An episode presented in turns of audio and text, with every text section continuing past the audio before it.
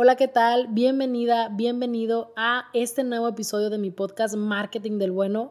Y en esta segunda temporada, como sabes, estoy súper comprometida de entrevistar a personas que te pueden aportar un montón a tu vida, a tu negocio, a tu emprendimiento, a la empresa donde tú trabajas, con temas de negocios, marketing, hábitos, eh, buenos hábitos, hábitos responsables, inclusive hasta financieros.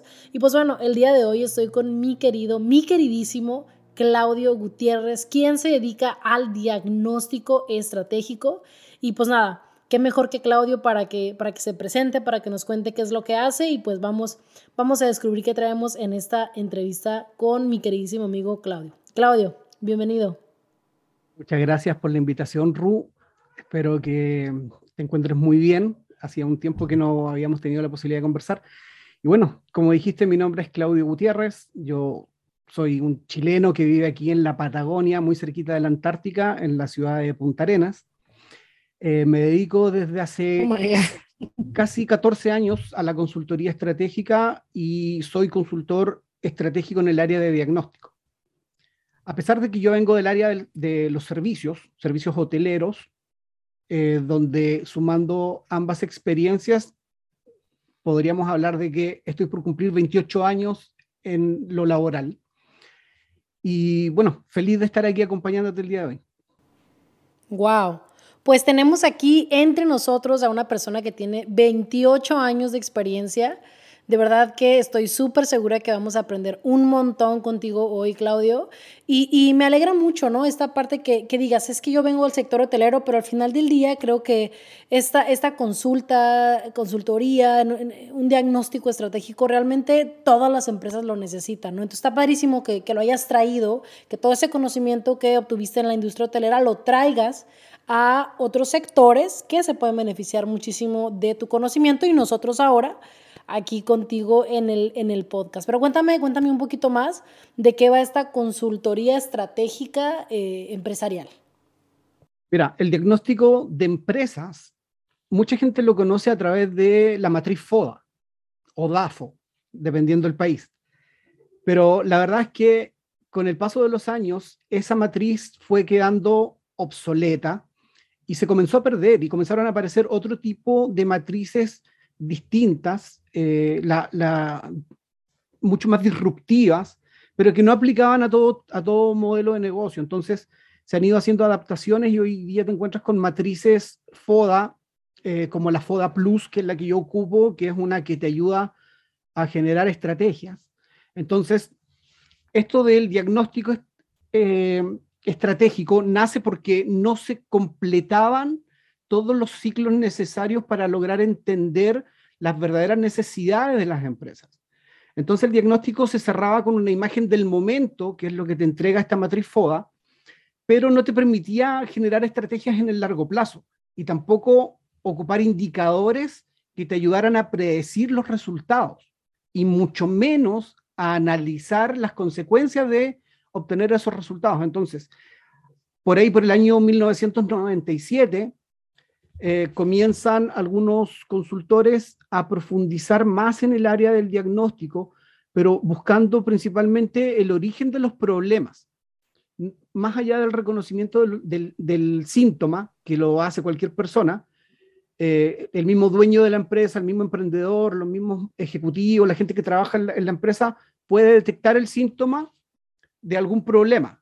Por ejemplo, bajas ventas y de pronto se le atribuye a que hay algún proceso que no se está desarrollando como corresponde, pero se ignora realmente el origen. Entonces, en resumen, el diagnóstico estratégico te lleva a entender cuál es el origen real de los problemas, si tiene relación directa o no con el síntoma, o si es, eh, ese síntoma es una consecuencia de otro resultado que está mal. Si lo vemos desde mi perspectiva, es como un análisis eh, de, peritaje policial que va a buscar al verdadero culpable de las consecuencias que se están viendo. Entonces, eh, no sé si contesté tu pregunta, pero traté de resumirlo al máximo. Sí, sí, estuvo estuvo súper bien y, en mi cabeza yo, yo te miro, o sea, como, como una persona que puede predecir el futuro de la empresa a través de este análisis, ¿no? O sea, alguien, alguien que te puede decir, oye, eh, pues, necesitarías hacer este movimiento para que esto que estás trayendo ahorita no se haga más grande, ¿no? A lo mejor algo, algo más o menos así o, o cómo. Sí, justamente a través de ciertos indicadores que se llaman eh, indicadores predictivos justamente, que te ayuda a analizar los procesos en términos de corto plazo, porque habitualmente las empresas trabajan con indicadores históricos. Por ejemplo, hay empresas que miden cada tres meses los resultados. Pero ¿qué pasa? Que cuando llegas a ese tercer mes, mide los resultados, te das cuenta que no lograste el objetivo, lo único que tienes son tres meses menos. Y tienes que empezar de nuevo a reformular todo para lograr esos objetivos. En cambio, a través de la, del diagnóstico estratégico, tú puedes ocupar indicadores predictivos que en, en plazos mucho más cortos, de días, por ejemplo, te dicen si vas o no en el camino correcto, si tienes que hacer o no alguna corrección, qué tipo de corrección es la que tienes que implementar, cada cuánto tienes que volver a medir esa corrección y así te mantienes siempre alineado en el camino de conseguir ese objetivo que te planteaste. Eh, y eso hace una diferencia importante, porque te ahorra muchísimo costo, ahorras mucho tiempo y te ayuda a mantener la salud de tu emprendimiento o de tu empresa, independiente del tamaño, eh, y también te ayuda a vivir con mucho menos estrés. Claro, sí, sí, sí, me imagino, me imagino totalmente. Perfecto. Entonces, y em, en ese sentido, yo sé que también, o sea, yo sé que tú trabajas para empresas, pero sé que también has trabajado con emprendedores. ¿no? Y ahorita voy a preguntarte un poquito, un poquito de eso. lo primero que, quiero que me digas así de manera como, como un poquito concisa es, cuéntame un poquito sobre, sobre esa mirada externa que a las empresas les hace falta, ¿no? Porque es una mirada externa, es una mirada que no está casada con un proyecto, es una, es una eh, mirada objetiva. Eh, ¿Por qué es tan importante que las empresas tengan esta, esta mirada externa, Claudio? A ver, eh, existen muchas razones, muchas razones y tendríamos que irnos muy atrás en la historia como para entender por qué es tan importante contar eh, con una consultoría externa, no más allá de la visión que uno puede aportar desde tu eh, posición de consultor. Primero, y la más importante, es porque tu visión no tiene ningún tipo de vicio, porque no hay conflictos de interés. O sea, el problema, tú reconoces como consultor que el problema es del cliente y siempre va a ser del cliente. Un consultor interno puede tener cierto sesgo justamente porque pertenece a la organización y los conflictos de interés nacen, lo quieras o no, y es muy difícil combatirlo. Entonces, el aporte que hacemos nosotros desde la mirada externa es decirte las cosas, esas verdades incómodas que nadie más se atreve y hacerte ver muchas veces que eh, hay cosas que sí se pueden mejorar y que necesitan que se implementen acciones que no siempre son del agrado de todo el mundo. Incluso pasa muchas veces que le, tienes que decir a, la organización que quien crea el problema es o el CEO o el gerente general o el mismo dueño del emprendimiento y que con menor participación de su parte, eh, las cosas podrían mejorar. Entonces, es difícil que alguien desde adentro pueda decir las cosas con la misma soltura que lo hace un eh, consultor externo.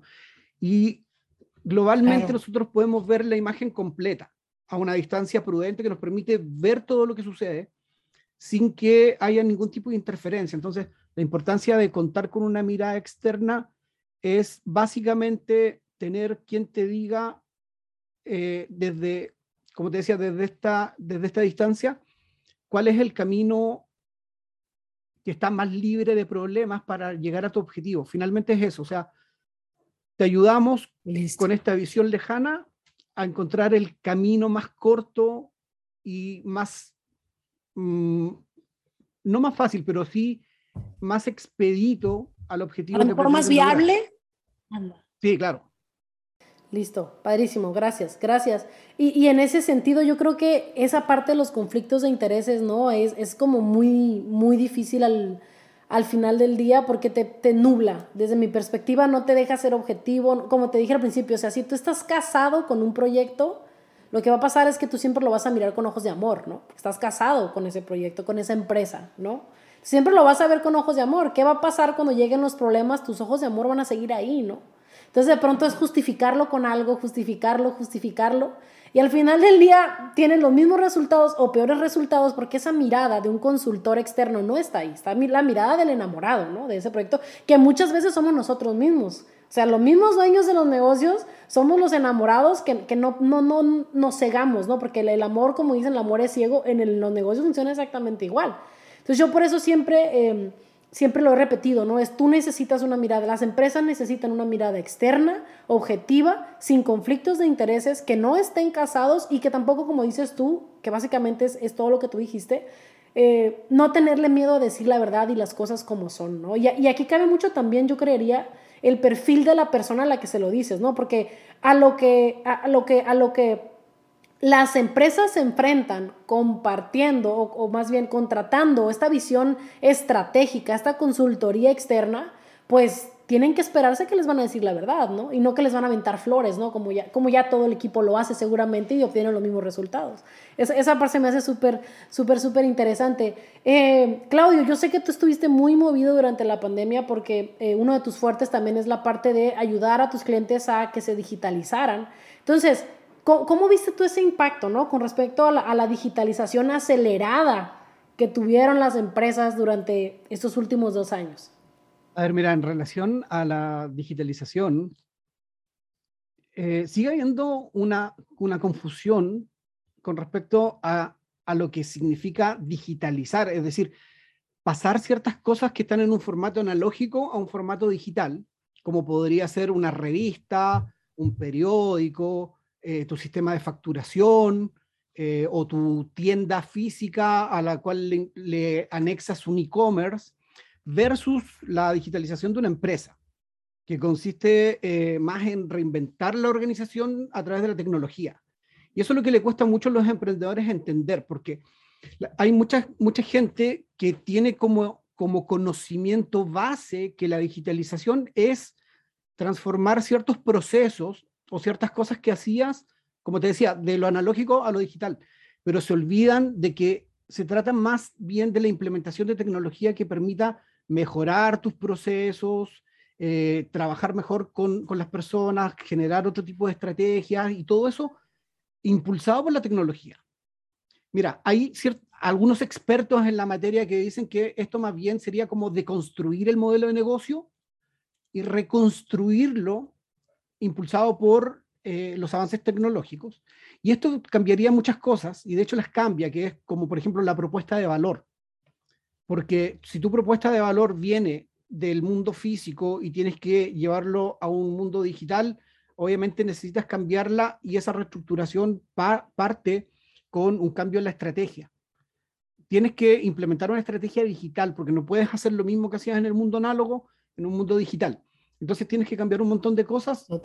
Y las empresas cuando logran entender, principalmente los emprendedores, cuando logran entender que la digitalización le ayuda a mejorar los productos y los servicios, que optimiza muchísimo los procesos. Y una cosa importante, reduce muchísimo el riesgo gracias a que desaparecen muchos errores. Porque los emprendedores de alguna forma se profesionalizan en perpetuar errores.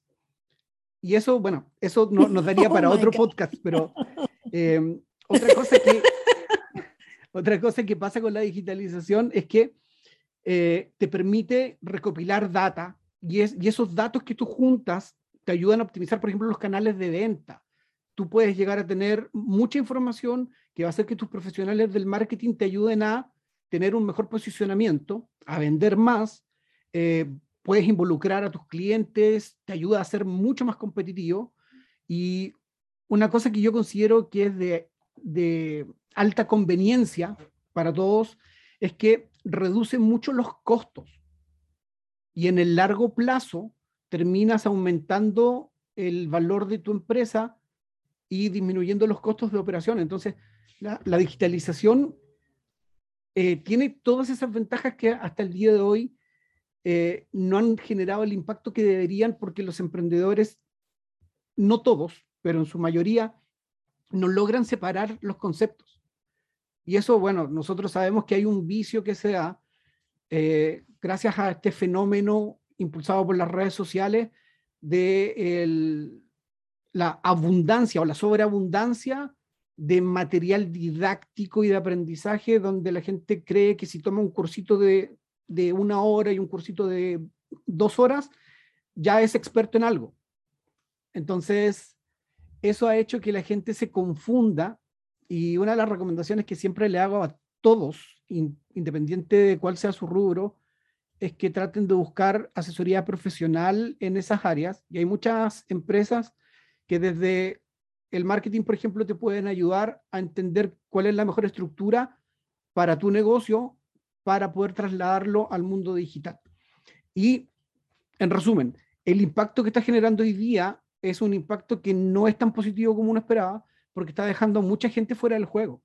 Y si la gente no se pone las pilas y no se esfuerza por entender que necesita contar con profesionales que le ayuden a digitalizar sus negocios, van a terminar siendo lo menos competitivo que existe y van a ser obsoletos dentro de muy poco. Y eso aplica no solamente a empresas, sino que también a muchas profesiones. Entonces, podríamos decir que el impacto es gigante pero recién estamos viendo eh, las primeras muestras de lo que va a hacer. O sea, imagínate de aquí a tres años, se supone que ya no van a haber redes, sociales, va, va, a ser el auge de los metaversos. Entonces, hay tantas cosas que podríamos decir, pero para concluir la idea, eh, creo que el impacto es ese. Eh, la digitalización acelerada va a hacer que muchos desaparezcan porque no se pusieron al día cuando era el momento. Y los que sí supieron aprovechar el momento son los que van a, a ser sostenibles en el tiempo. Precisamente la siguiente pregunta que traía para ti era, pues, ¿qué iba a pasar con, con estas empresas que sí se alcanzaron a subir al barco de la digitalización. Digo, está claro que para esas empresas que no alcanzaron a, subirse o que no quisieron subirse a este barco, pues bueno, ya, ya nos contestaste que van a desaparecer básicamente en, algún momento. Pero ¿qué sigue para estas que sí se digitalizaron, eh, que ya están arriba del barco, pero que no saben cómo mantenerse arriba de ese barco de la digitalización? Pero sí, tienes razón. Eh, esa pregunta también es una muy buena pregunta y a pesar de que te respondí un poquito en la respuesta anterior, eh, en cinco segundos podemos profundizar mucho en, en ese asunto. ¿Qué es lo que viene después? Lo que viene después es un cambio trascendental en la forma de hacer negocios. Ya hemos tenido muchos cambios desde que aparecieron las criptomonedas, por ejemplo. Hoy día es un mercado lateral que está creciendo muchísimo y con la digitalización y la masificación del mundo digital, vamos a llegar a un punto que solamente podríamos haber imaginado a través de películas como Blade Runner, por ejemplo, o películas de ese tipo, eh, donde, donde ese mundo de fantasía es cada vez más real, está cada vez más cerca. Entonces, ¿qué es lo que va a pasar después? Vamos a vivir en, en un ecosistema completamente distinto donde el que no se adapte, lamentablemente, no quisiera decir que se va a morir, pero sí va a ser invisible hablando, hablando desde la perspectiva del negocio. Y no solamente porque tienes que tener presencia en redes, porque tienes que tener presencia en, la, en, Internet, sino porque tienes que tener estrategias bien diseñadas para eso. Y aparte de eso, tienes que saber qué es lo que estás haciendo. Claro, claro, claro. Porque al final del día, o sea, si ya te subiste al barco de la digitalización, es qué es lo que sigue para ti, ¿no? O sea, a lo mejor ya no es digitalizarte, ahora es tener mejor a tu equipo, etcétera, pero los que no se subieron, o sea, ahí, ahí es donde se me hace que va, va a haber como más, más movimiento en las aguas, ¿no? Del, del, barco de, de, la digitalización. Y ahorita que empezaste a hablar de emprendedores, eh, cuéntame un poquito de, de ese, ese, programa que tienes tú para, para emprendedores. Claudio, cuéntame. Que se hace que lo acabas de lanzar, que ya lo super, vérame antes de que sigas, que ya sé que lo acabas de super ultra mega pulir y pues bueno, ¿cómo, quedó esa pulida? ¿De qué va? Cuéntanos. A ver, eh, es un programa de entrenamiento. Ya, he hecho esta aclaración en varias oportunidades porque no se trata de un curso. Es un programa de entrenamiento. Es como ir al gimnasio. Pero esto lo que va a desarrollar es el músculo del análisis estratégico. ¿Qué es lo que queremos hacer con este programa? Es ayudar a todas las personas, emprendedores o no emprendedores, a ocupar algunas herramientas que son muy útiles para poder mejorar la toma de decisiones. Mira, hay estadísticas que son nefastas. El 82% de los emprendimientos de América Latina que fracasan lo hacen porque, a pesar de haber reconocido los síntomas, nunca lograron dar con el origen de los problemas. Entonces, ¿qué es lo que queremos hacer a través de este programa? Ayudar a las personas a desarrollar ese instinto de, eh, de investigador, casi forense, para que ellos sepan diagnosticar las cosas que pasan dentro de sus eh, proyectos e incluso mucho antes de implementar cualquier idea de negocio. Y este programa se probó durante todo el 2020 y durante todo el 2021 a través de una plataforma que tú sabes que no la podemos nombrar, pero es una plataforma que ayuda a los emprendedores. Eh, se sumaron más de 1.800 horas de práctica para llevar adelante este programa. Por lo tanto, eh, tenemos mucho eh, que hemos mejorado y lo dividimos en tres eh, etapas. La primera etapa es el diagnóstico, donde le enseñamos a las personas qué es un diagnóstico, cómo se hace y para qué sirve y por qué hay que diagnosticar lo que hay que diagnosticar. Luego viene la etapa del análisis, donde le enseñamos primero a seleccionar cuál es la información de la que arroja el diagnóstico que se necesita analizar, porque se junta mucha información y no toda es eh, analizable o no toda es útil. Segundo, le enseñamos a elegir con qué método se va a analizar esa información. Y tercero, le ayudamos o le enseñamos eh, a desarrollar el análisis crítico. ¿Ok? Y tercero, la tercera etapa, le ayudamos a entrenarse en el diseño de un plan de ejecución para cada una de esas decisiones que vayan a tomar.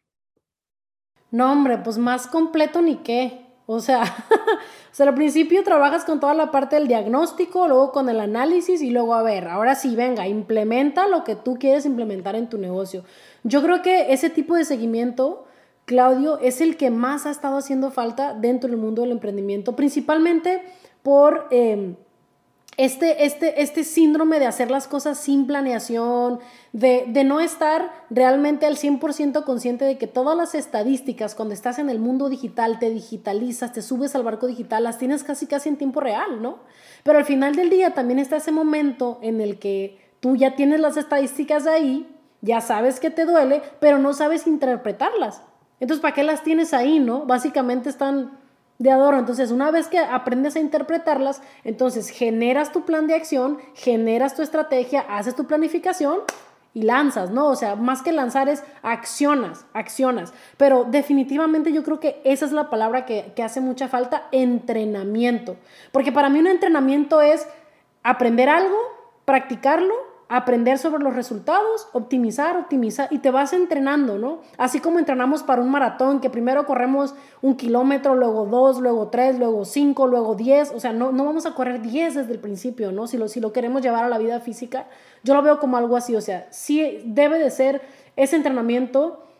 Tienen que pasar los emprendedores por una vez en su vida, por lo menos por, por un tipo de este entrenamiento que tú estás ofreciendo, Claudio, porque la verdad yo lo veo súper completo y creo que es algo que más que, más que hacer falta, debería ser un must, ¿no? O sea, un must, un lo tienes que tener, sí o sí, ¿no? Básicamente. Entonces, pues nada, eh, me sorprende la cantidad de horas, la cantidad de horas enorme que traes estudiando, ¿no? A los emprendedores y sus reacciones y, esta cifra del 82%, o sea, es altísima.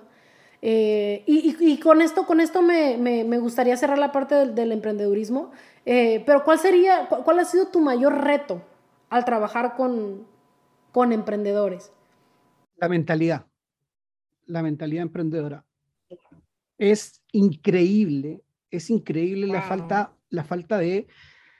A ver, sé que va a sonar poco diplomático, que no, no, no le va a simpatizar a muchísima gente, pero hoy falta a los emprendedores el segundo de pausa para poder ver qué estás haciendo. Porque todo el mundo quiere el resultado cortoplacista. Quieren invertir 10 hoy y ganar 1000 mañana, pero no te estás dando cuenta que tu idea de negocio no tiene futuro porque no hay demanda, o tu producto no va a gustar porque solamente a tu mamá le gustaba el sándwich que preparabas, entonces eh, no hiciste la tarea como correspondía, eh, y que eh, solamente el esfuerzo por sí solo no te va a ser exitoso. Entonces, creo que hoy día hay un vicio, ¿ya? Y este sí es un vicio, de esto que la gente quiere eh, llevar adelante un emprendimiento solamente porque siente que es lo que le apasiona.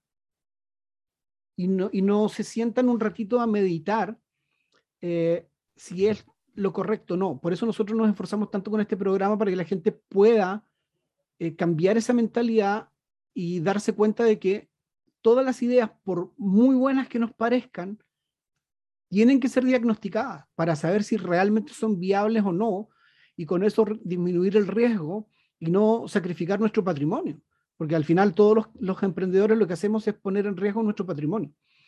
Y si queremos lograr el éxito en, en nuestros modelos de negocio, bueno, no está de más tomarse un minutito para poder hacer este análisis. Y eso es lo que nos pasó durante todo el 2020 y 2021. Tú sabes que con esto de la pandemia, el 2020 comenzó esta explosión de emprendimiento y todo el mundo quería ser emprendedor. Si tú ves hoy día las estadísticas a nivel país, por ejemplo, en Chile, de casi los eh, 6.000 emprendimientos nuevos que se daban por mes durante el 2020, el 2021 no sobrevivió ni el 15% y al 2022 no llegó ni el 1%. Entonces, son cifras que te demuestran claramente que si no te preparas para emprender y te desenamoras de tu idea, si no desarrollas la capacidad de soltar cosas, lo único que haces es arrastrar tu ego a un fracaso que está prácticamente escrito en piedra. Entonces, mi experiencia con los emprendedores durante estos dos años me llevó a esa conclusión. La gente lamentablemente no recibe la instrucción necesaria como para poder dedicarse al emprendimiento. No nos educan para ser emprendedores, nos educan para ser empleados. Entonces, por eso cuesta tanto la transición y hace que no todos lo logren. Pero, mira, queda esperanza. Eh, hoy hay mucha gente joven que se cansó de los modelos y lo que están haciendo es ser muy disruptivo.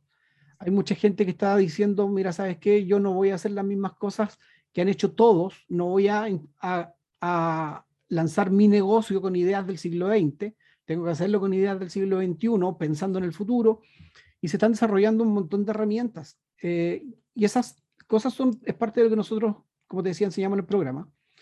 Y es lo que eh, creo que va a costar más cambiar y me gustaría que alguien me diga si, si comparte o no conmigo esa opinión, pero creo que es la mentalidad.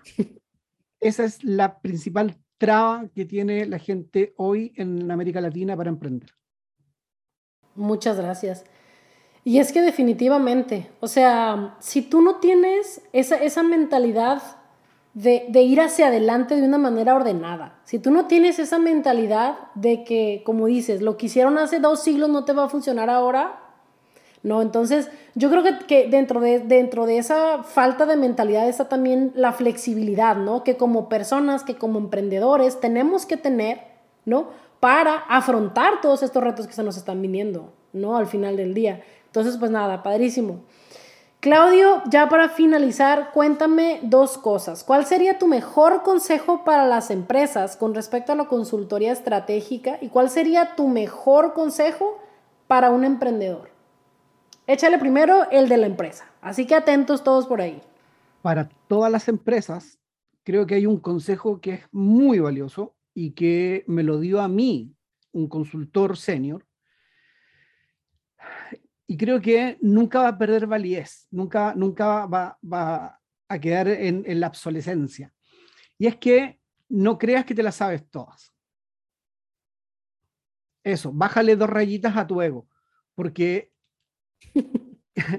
porque cuando uno comete el error de sentirse mil por ciento seguro de lo que sabe, eh, juegas con eh, tu experiencia, la pones por delante de todo y tu experiencia igual te puede traicionar.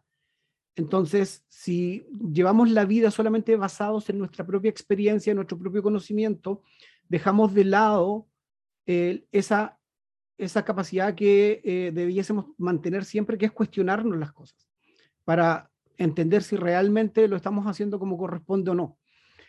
Y para las empresas, eh, contar con un consultor ayuda justamente a eso, a salir de esa zona, ya donde nosotros nos sentimos 100% seguros porque creemos que lo dominamos todo y tener una visión que nos permita saber dónde estamos fallando y cuáles son las oportunidades de mejora.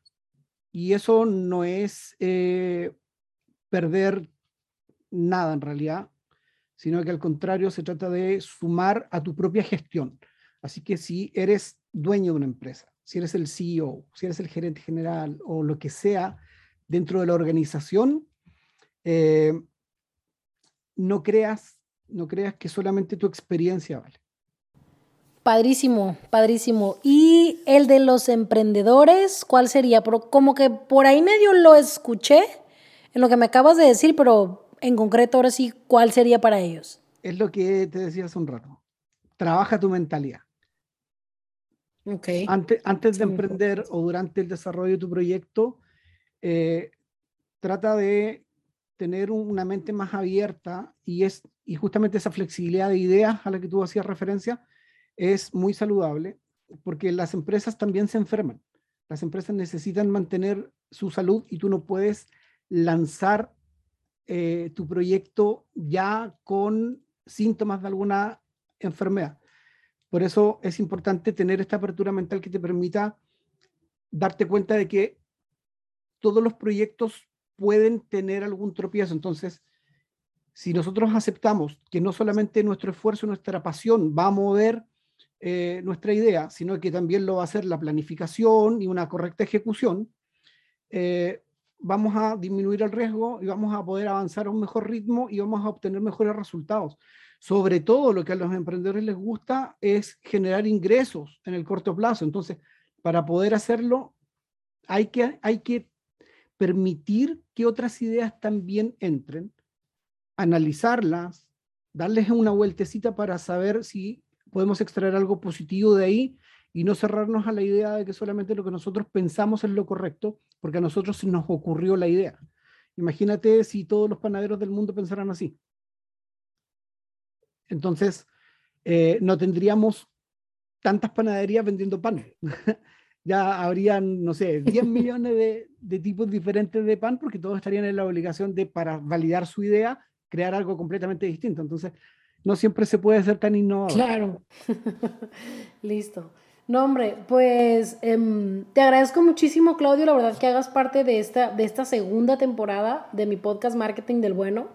Eh, estamos haciendo pruebas aquí con los audios, etcétera. Entonces, bueno, denme chance, no sean gachos para, para que todo esto tenga mucho, mucho mejor. Em, mucho mejor sonido, porque ya ves lo que estábamos hablando hace rato con las pruebas que, que, que, estaba haciendo Claudio, que te platiqué, que estaban medio raras, pero bueno, yo creo que el contenido es muy importante, eh, todo lo que estás diciendo aquí tú, y al final del día es, eh, hay que llevarnos de, de, esta, de esta entrevista, o sea, lo que realmente a nosotros nos haya, nos haya pegado o nos haya llegado, Claudio, porque aquí manejamos básicamente pues a dos tipos, ¿no? De, de negocios, que es el negocio donde ya está la empresa y el negocio donde, donde está el emprendedor queriéndolo poner. Entonces, cualquiera que sea tu área, cualquiera que sea tu, tu, tu momento eh, o, tu, tu, realidad en, en, este negocio, en este momento en tu negocio, perdón, tu realidad en este momento en tu negocio o en tu empresa, llévate de aquí lo que mejor te haya gustado. Te recomiendo muchísimo, de verdad, ir a echarte un clavado a las redes sociales de Claudio. Claudio lo encuentras como Claudio Gutiérrez. Su empresa se llama IEX, I-E XS. Él está en Chile. Eh, puedes buscarlo, te digo, en, en, Instagram lo encuentras, en LinkedIn también lo encuentras. Pero pues nada, yo súper agradecida con, con Claudio y espero que todos ustedes de verdad esto les haya como abierto un poquito más la mente y el panorama sobre lo que es ser un emprendedor y sobre el principal consejo que nos diste, Claudio, que fue cambiar nuestra mentalidad para que nuestros emprendimientos puedan realmente funcionar. Y por la parte de las empresas es, no lo sabes todo, eres el dueño, eres el CEO, eres el director, no lo sabes todo, dale chance a los que saben venir y echarte una mano. ¿Sale? Pues muchísimas gracias, Claudio. ¿Algo que quieras eh, decir para finalizar? Solamente agradecer el tiempo, la invitación y, bueno, recordarte que queda pendiente em, mi invitación para que tú me acompañes luego en el primer capítulo de la primera temporada de mi podcast que se va a llamar, para que todos sepan, aprovecho la franja publicitaria, se va a llamar... Dale, dale, tranqui. El interventor. Y ya les voy a explicar por qué. Así que muchas gracias, Ruth. Perfecto. Y hablamos pronto. Un saludo a todas. Un abrazo, Claudio. Muchísimas gracias y como todos ya saben, nos vemos en el próximo.